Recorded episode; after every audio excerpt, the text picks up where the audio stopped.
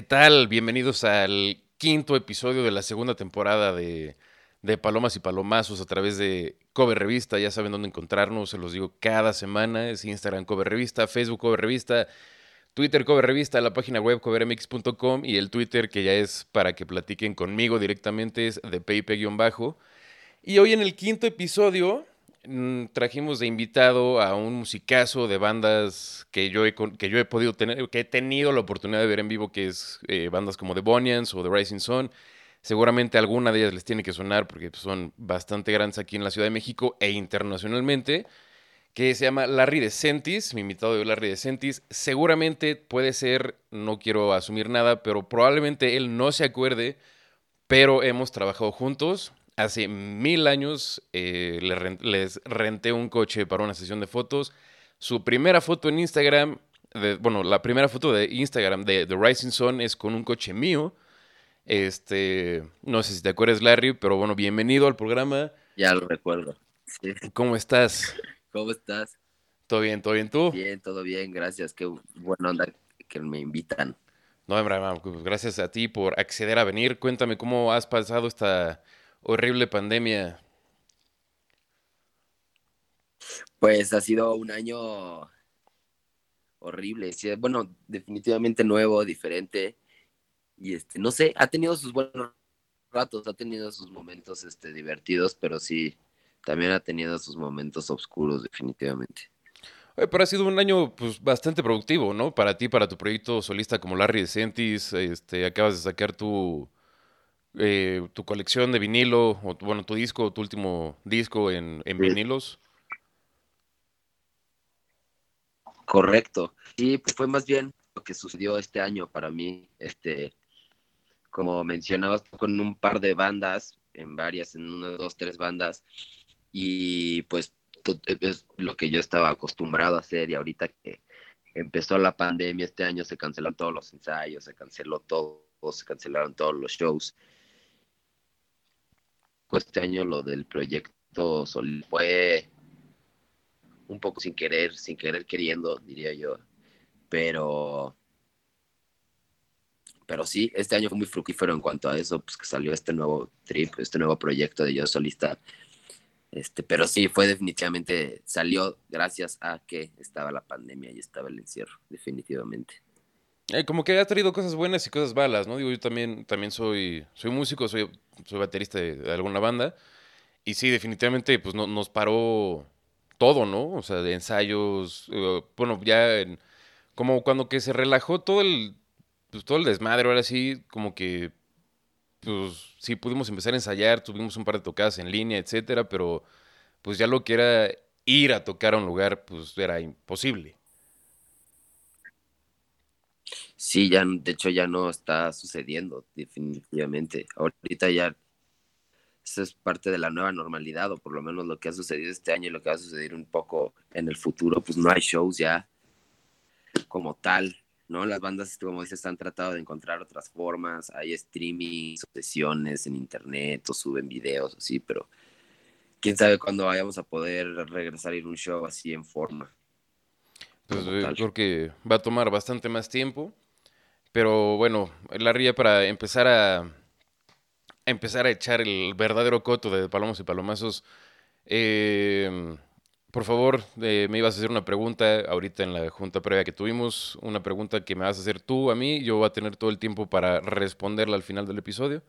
Entonces, adelante. Eh, voy a preguntarte, putz, es que güey, siempre que me hacen esto me pongo en, un, en una posición. No, estaba pensando, es que ahorita que dijiste lo del coche ya me, me, volaste la cabeza con ese dato, güey. me acordaba perfecto del coche y de la foto de Rising. Y ahora no sé qué preguntarte, güey. Este, te voy a preguntar, ¿cuánto tiempo ¿A qué edad crees que nos quedemos calvos tú y yo?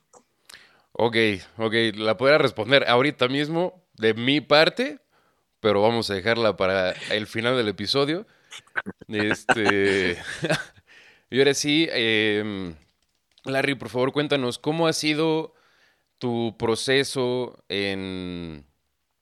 eh, como, como compositor o como, bueno, como músico en general con, con The Rising Sun, con The Bonians, como solista, con tus otros proyectos o con tus otras colaboraciones? Este, pues ha sido, no sé, siempre me le he pasado muy bien, afortunadamente, entonces ha sido siempre, podría decir, muy divertido todo lo que he hecho musicalmente desde que empecé. Este, bueno, pues The Rising Sun, que se podría decir que es mi primer proyecto que ha sido un poco más grande, un poco más serio, pues lo empecé con amigos, entonces siempre fue muy divertido y siempre ha sido divertido. Sí, si tuviera que como describir cómo ha sido el proceso, siempre ha sido muy buenos ratos y creo que eso ha hecho que haya sido un proceso también bastante orgánico. Han salido las cosas como han tenido que salir y lo paso muy bien. Creo que eso es como el centro de todo lo que hago, es que la paso muy bien cuando lo hago. Y pues sí, me gusta que las bandas, te digo, estén como amistad y buenos ratos. Y pues ha sido un camino largo y arduoso también, sin lugar a dudas. No, pues, es lo como... Bueno, yo lo, yo lo pienso así, ¿no? El, el goal principal en todas las bandas que, en las que he estado, tal es mi gol principal personalmente siempre ha sido como pasarla chido, ¿no? Con estar con mis cuates. sí he tenido bandas con, con gente con la que nomás no conecto y fueron experiencias terribles, o sea, terribles, horribles, que gracias a Dios, pues logré salirme a tiempo de ese agujero horrible negro del infierno. Este, pero pues las, el 99% de mis otras bandas han sido con mis amigos que pues no son tan fructíferas, pero pues con esta última claro pues ya la, neta ya nos está yendo bastante mejor.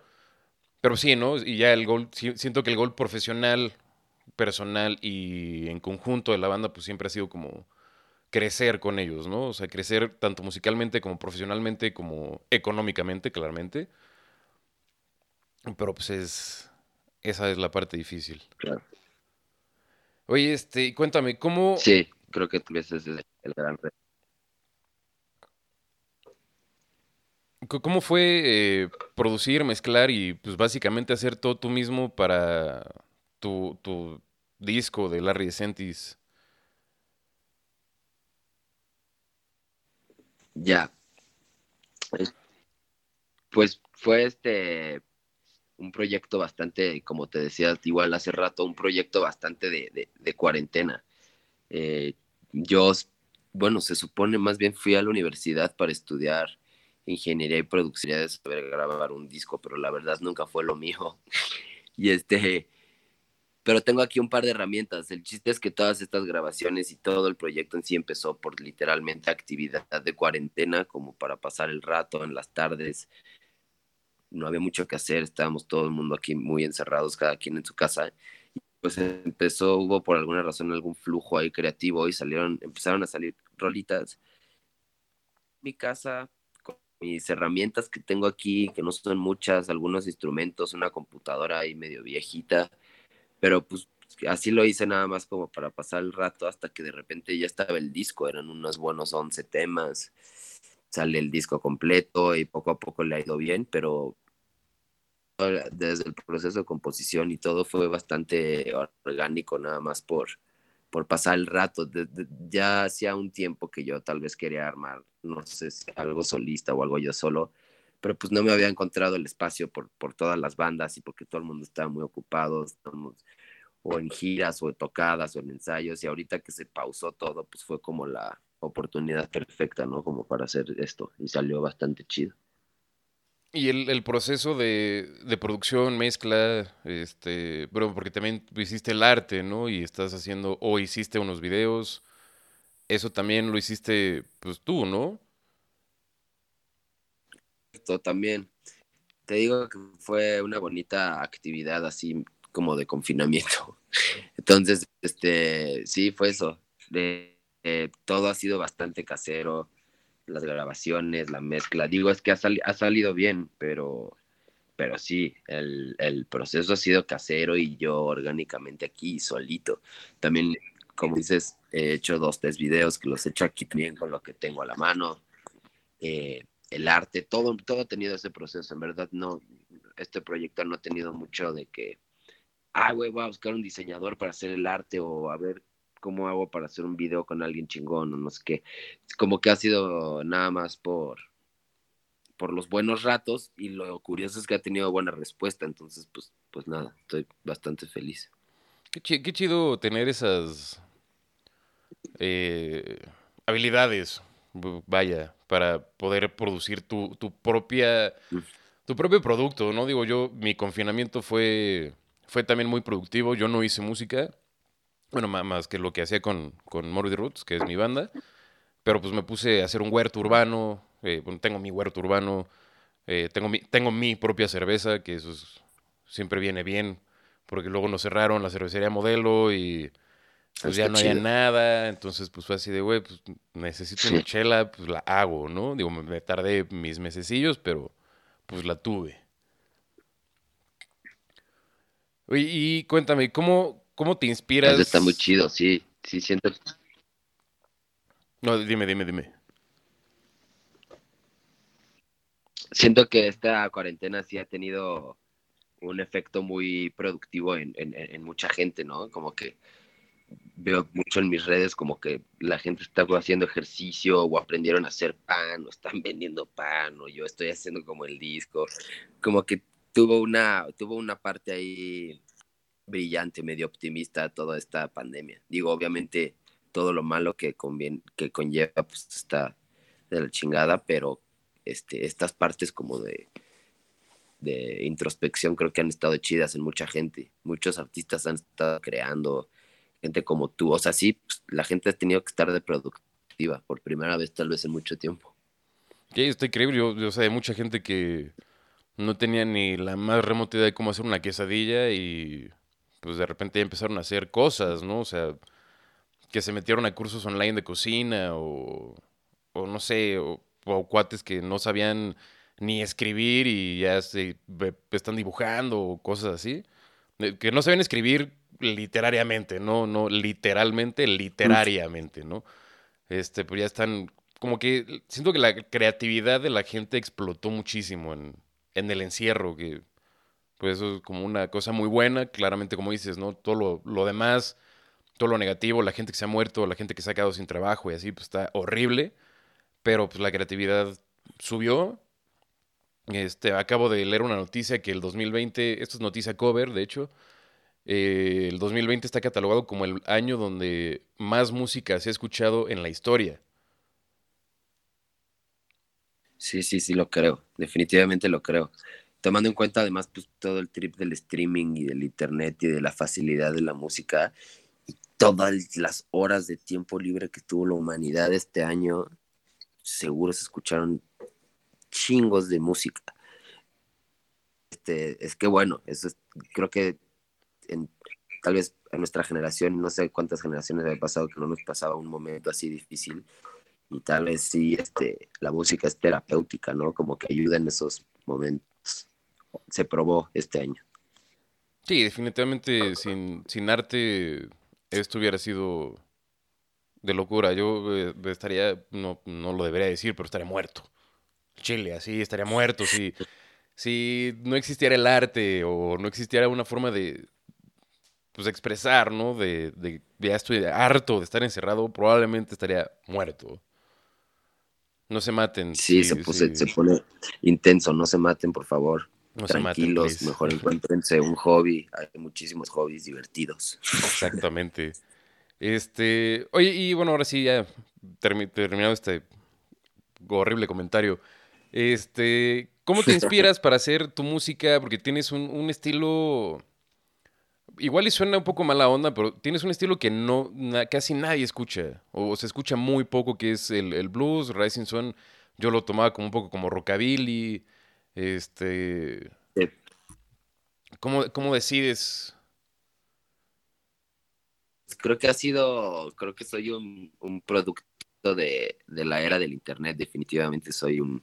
digo, me tocó la vida sin internet. Todavía a mí me tocó descubrir que tuvieras que bajar tus rolas y descubrir qué chingados era YouTube, primer iPod que tenía video, todo eso sí me tocó sí me tocó la vida sin internet, pero sí me tocó ya en mi adolescencia poder tú pues buscar literalmente en estos primeros programas de bajar música, la música que quisieras, o tal vez buscarlo en, no sé, en Google o YouTube, todos estos videos como... Entonces, creo que eso tuvo mucho que ver con, sí, con la música que me gusta y con la música que escucho y con últimamente, pues las influencias que tengo. Empecé tal vez como muchos de mi generación, te digo que fui pre internet, entonces empecé mi gusto a la música empezó con MTV que creo que en esas épocas era cuando en México estaba más perro y estaban los días más pedidos y había, era una locura MTV y ahí yo veía a Limp Bizkit, a Eminem y a Korn y Britney Spears y los Backstreet Boys. Y este, pero empecé a tocar, cuando empecé a tocar guitarra, pues eran todavía esas épocas y empecé a tocar canciones de Blink 182 como muchísima gente de mi edad y de mi época. Pues éramos chavos y estaba bien chido. Todavía puedo decir que Blink 182 tiene sus cosas chidas y ya, de repente, cuando empecé a tocar guitarra, algún tío me dijo como, ah, escúchate ACDC. Y escuchó como ACDC y me voló la cabeza por completo así. Y pues te digo que ya existía un poco de estos programas para bajar música así. Ya y me fui como en una máquina del tiempo hacia atrás. Así empecé a escuchar pura música de los ochentas. Y luego era como, ay, ¿a qué le gustaba a esos güeyes de los ochentas? No, pues güeyes de los sesentas. Entonces luego empecé a escuchar puro de los sesentas. ¿Y qué les gustaba a los güeyes de los sesentas? No, pues blues y folk de los cincuentas o cuarentas y todo eso me empezó a gustar muchísimo. Y fue por el internet, o sea, mientras todo esto estaba pasando, estaba The Strokes y, o sea, había como rock actual y The Killers y no sé qué, todo eso me lo perdí por andar de bastardo ahí nada más escuchando como pues, lo que encontraba en internet como de la música más clásica y así, y el blues me agarró un chingo y pues sí, o sea, después de todo ese experimento adolescente mientras tocaba guitarra, la verdad es que ya en los últimos 10 años, pues escuchas de todo, obviamente si estos, o sea, escuché de Strokes también, ¿sabes? Escuché de Killers, escucha todo lo que pasa actualmente, que el internet escucha toda la música que ha existido tal vez en la humanidad, pero sí, si pudiera decir que mis raíces son medio bluseras, folqueras, sería, sería por eso. Pues gracias a ese tío que que te mandó a escuchar ACDC. Yo también me acuerdo perfecto cuando empecé el internet que le dabas cáncer a tu computadora en LimeWire o en Ares. Este, gracias a Dios ya no existen ese tipo de programas porque también pues era una afectación a la a la industria, ¿no? O sea, si los que nos dedicamos a esto, si yo hubiera crecido, si yo hubiera estado laborando en esa época, estaría más desempleado. Soy desempleado y estaría más desempleado. sí, sí, sí, Gracias por... Sí, está muy cabrón. Está, está muy chistoso porque sí, definitivamente el, Internet cambió toda la música como la conocemos y nuestra generación fue la primera que empezó a bajar cosas. Y me acuerdo cuando salió Napster que Metallica los quería demandar y todo el mundo veíamos a los de Metallica como, chale, estos tíos están bien chafas, güey, no nos dejan disfrutar, ¿no? Y, güey, hoy en día entiendo perfectamente a los de Metallica, güey. O sea, creo que por cada vez que le ponen play a una canción mía en Spotify, me llevo yo como 0.000000003 centavos de dólar, ya sabes. Es como, puta, los de Metallica tenían razón. Exactamente. horrible, Ahorita yo, igual, o sea, yo, yo, pues, bueno, estudié para para ser manager, etcétera, y pues veo como mucho de las agregadoras y regalías y todo ese desmadre. Y sí, conozco gente que dice así como, no, pues es que, güey, Metallica tenía razón, güey. Es como, sí, güey. Tú como músico no deberías de bajar música, ¿no? Deberías de comprarla. Y o tú como cineasta no deberías de consumir, no deberías de bajar películas, no deberías de ir al cine o verlas en streaming, lo que sea. Este, pero sí, pues a todos los puristas, defensores de Napster en su época, que se dedican a la música, pues ya se dieron cuenta de que Lars Ulrich en realidad sí tenía toda la razón. Sí, valió madre, y ahora sí. O sea, es el, crudo ejemplo, pues nada, el, el CEO de Spotify creo que se acaba de comprar su segundo jet privado. Y con las regalías que gana, y ni siquiera bandas chicas, así como las que estamos, o sea, con lo que gana Paul McCartney de Spotify no le alcanza para pagarle ni a su bajista o a su baterista, ¿sabes? O sea, mientras el güey de Spotify se está comprando un avión privado, o sea, nadie más puede hacer, o sea, literalmente hay un trip ahí y yo creo que pues en algún momento se va a tener que, que estandarizar un poco más o, va a tener que, que, ceder un poco las plataformas. Pero sí, ha sido desde que éramos chicos y salió Napster hasta hoy en día ha sido un carnaval digital, toda la industria del entretenimiento, así, películas piratas, cuando salió el DVD había como millones de DVDs piratas y ahora como todo el trip de, pues, de que puedes ya como hasta piratear Netflix y como torrents y así, obviamente nadie va al cine y menos con la que la pandemia, en la pandemia, quién sabe quién ha comprado un disco, yo creo que más bien todo el mundo ha hecho streaming y ahora no gastan ni en conciertos porque ni los conciertos existen. Entonces sí, el entretenimiento definitivamente la tecnología le ha pegado duro, pero pues va a tener que existir para siempre. Entonces pues ahí ya veremos la manera de, de adaptarnos, ¿no? De recuperar como esa, esa experiencia. Oye, Larry, vamos este, con el corte musical. Eh, vas a presentar, vienes a presentar una canción de tu nuevo disco. Por favor, cuéntanos un poco de ella. Pues es el primer como sencillo que saqué de, de dicho disco como la primera rolita que compartí para todos. Creo que poco a poco se convirtió en mi favorita y en la consentida de algunas personas que escuchan el disco. Entonces, ojalá les guste. Se llama Times and Illusion y la letra es bastante explicativa de, del estado actual de, de un joven adulto bastardo como yo en un departamento encerrado. Pues muy bien, entonces este, vámonos con Times and Illusion de Larry DeSantis y ahorita regresamos a De Palomos y Palomazos para seguir echando el coto. Y entonces no se despeguen y escuchen este rolón. Gracias. Pasta Ricoleto. Pasta Ricoleto.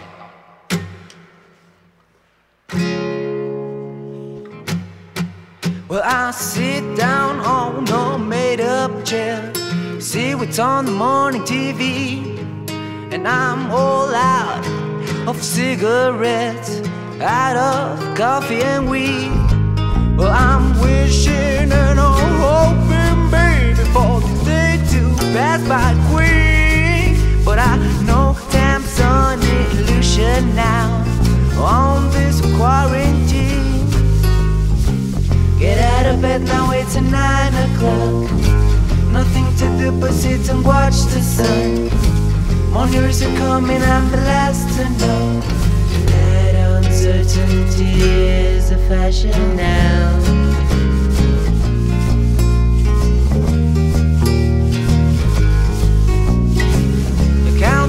Hours, I count the days. I count my bills, I count my friends, and it doesn't make any goddamn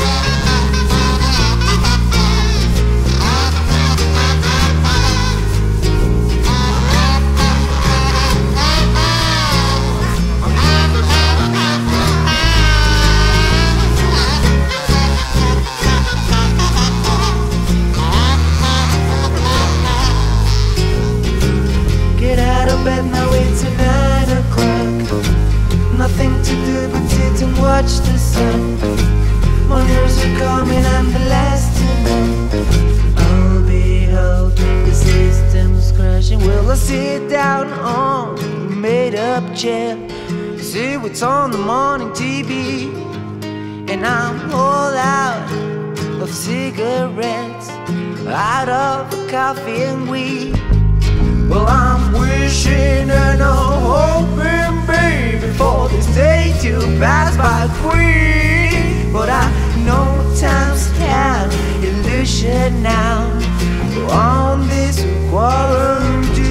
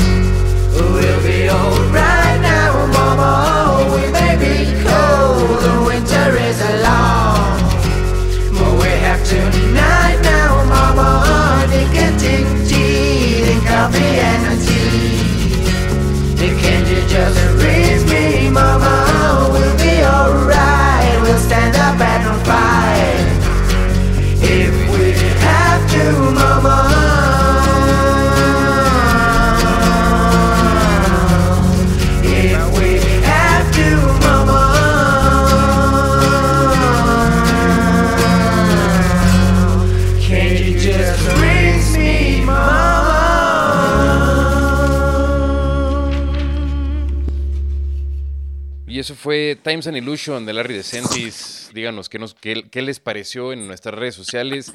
Si quieren encontrar a Larry, los, lo pueden encontrar en Instagram como Larry DeSantis o en Facebook como DeSantis. DeSantis, como decente, pero con tis. DeSantis. Este. Es correcto. Correcto. Y pues bueno, vayan a seguirlo a sus redes sociales, ya se las dije, y también a nosotros en, en nuestras redes sociales. Eh, y váyanse a suscribir al newsletter de covermx.com. Y ahora en el corte promocional, pues Larry nos quiere contar de algunas cosillas que está promoviendo. Entonces, por favor, adelante, Larry, el micrófono es tuyo. Ah, pues si yo les pudiera promover, que les pudiera promover?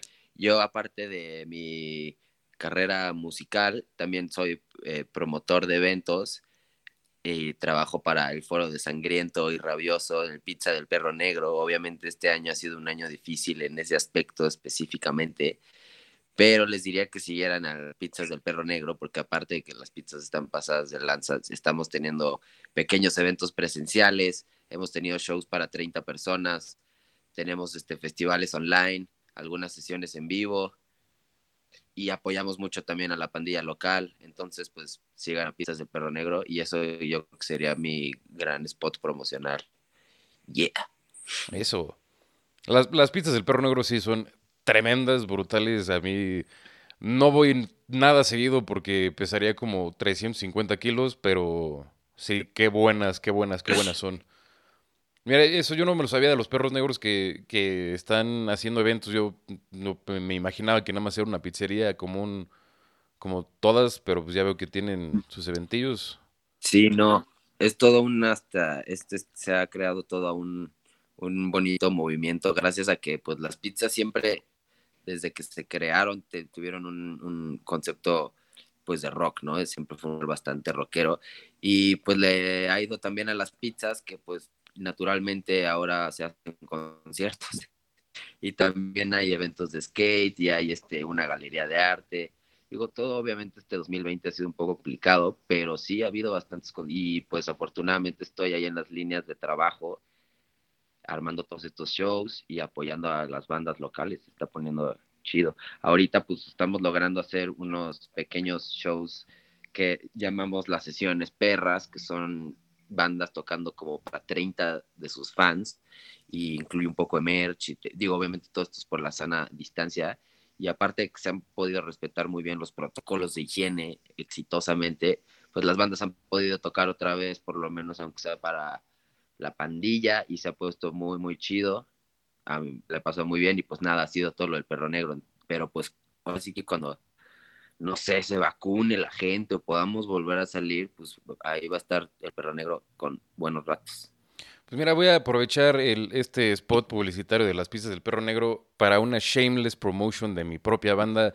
Si algún día quieren una banda de death metal, eh, pues estaremos ahí con todo el gusto del mundo tocando en, en, las pizzas del perro negro.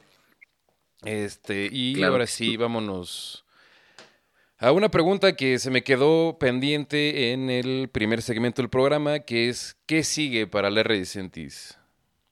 Digamos, pongamos en mente que eh. no hay pandemia, que todo está normal, que es como el bello 2019 que todo el mundo extraña, o años anteriores, pero ¿qué sigue para la Redicentis?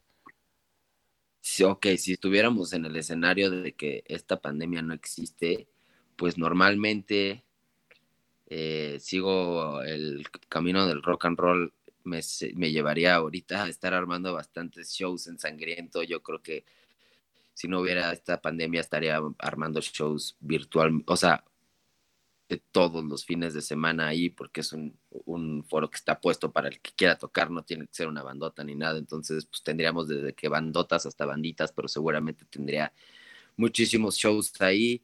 Este, estaba antes justo de que pegara la pandemia, estaba armando este, el ruido del mes en el Perro Negro y agarraba una banda mexicana por mes y la llevaba de gira a tocar en el Perro Negro de Hermosillo, en el de Guadalajara y en el del DF y a veces hasta Mérida. Y lo estuve haciendo enero, febrero, marzo y de repente pues, se acabó el show, ¿no? Se acabó el chistecito, pero tal vez ahorita seguiría dando vueltas con eso. Y pues las bandas teníamos este, también algunos planes de Rising Sun, quería este, hacer una gira. El chiste es que no sé ni siquiera si estuviéramos teniendo esta conversación porque tal vez el proyecto solista no hubiera florecido. Probablemente estaría ocupado con todos estos trabajos que te estoy diciendo y las bandas etcétera, etcétera. Y no, nunca me hubiera sentado aquí en mi casa a grabar o ni siquiera tal vez componer muchas de estas rolas. Entonces, ahora lo que sigue, ponte que pues ya está el proyecto solista y que no hubiera pandemia, pues me gustaría ponerme a tocar como loco con varios de los proyectos, incluido este, que este año pues lo grabé todo el disco yo solito, yo toco todos los instrumentos, es bastante solitario el proyecto, pero luego me invitaron a una sesión en vivo eh, hace un par de meses y pues para eso me estuve preparando y al final armé una banda con mis carnales, tengo ahí como un círculo de amigos y creativos, que es Toga, Toga Records, que tenemos varias bandas y tenemos, bueno, somos varios músicos. El chiste es que terminé armando una banda para este proyecto y somos siete músicos tocando este disco. Entonces, pues hoy en día me gustaría tocar eso en vivo. Y eso es lo que seguiría, yo creo, nada más estar buscando fechas en vivo y, y ahorita ya hablando realísticamente que pues está estando en la Navidad volverme a meter a grabar o algo así para no aburrirme. claro, hay que mantener esa mente ocupada, hermano, porque si no, repito, alguien se muere. Y eso nos da paso a la dinámica de hoy, es que nos cuentes, ah, bueno, el programa ya está estrenando dinámicas con los invitados. La dinámica de hoy que tenemos preparada es que nos cuentes la historia más chida que has estado, que has tenido estando en tour o tocando o en el estudio. Algo así que, sea inolvidable para ti.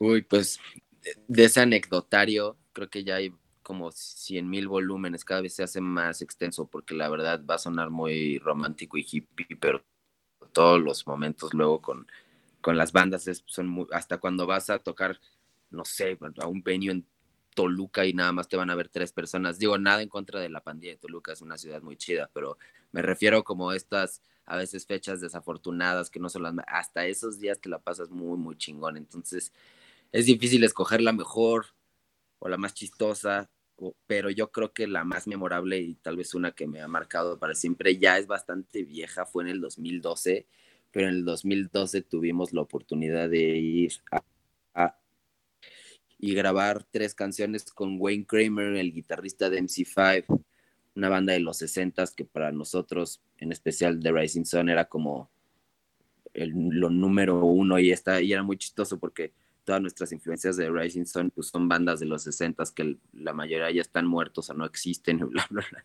Y de los pocos que quedan ahí, pues este güey es muy, muy, muy, muy, muy gran influencia nuestra y terminó grabándonos nuestro primer EP, por así llamarlo. Y nos quedamos en Estados Unidos cinco meses en una gira definitivamente inolvidable. Yo creo que eso es de lo más chingón, sí. Qué chido, qué, qué, qué envidia, la neta. Qué envidia que, que, una de tus más grandes influencias, supongo que hasta cierto punto un héroe o alguien a quien aspirar, pues te esté echando la mano, ¿no? Sí, y teníamos 20 años, o sea, ni siquiera éramos mayores de edad en Estados Unidos, era una locura. La verdad, lo recuerdo con mucho cariño, la pasamos muy bien. Qué bonito, qué, qué bonitos recuerdos. Este, y ahora, Larry, pues bueno, muchas gracias por, por tu historia tan chida, que, que envidia, la neta. A mí me, encantaría pues trabajar así también con, con, mis héroes, pero pues a nadie le gusta el metal, entonces pues creo que me voy a quedar ahí, ¿no? este... Eh, se me olvidó mencionar que tu vinilo de Larry está disponible en decentis.bandcamp.com.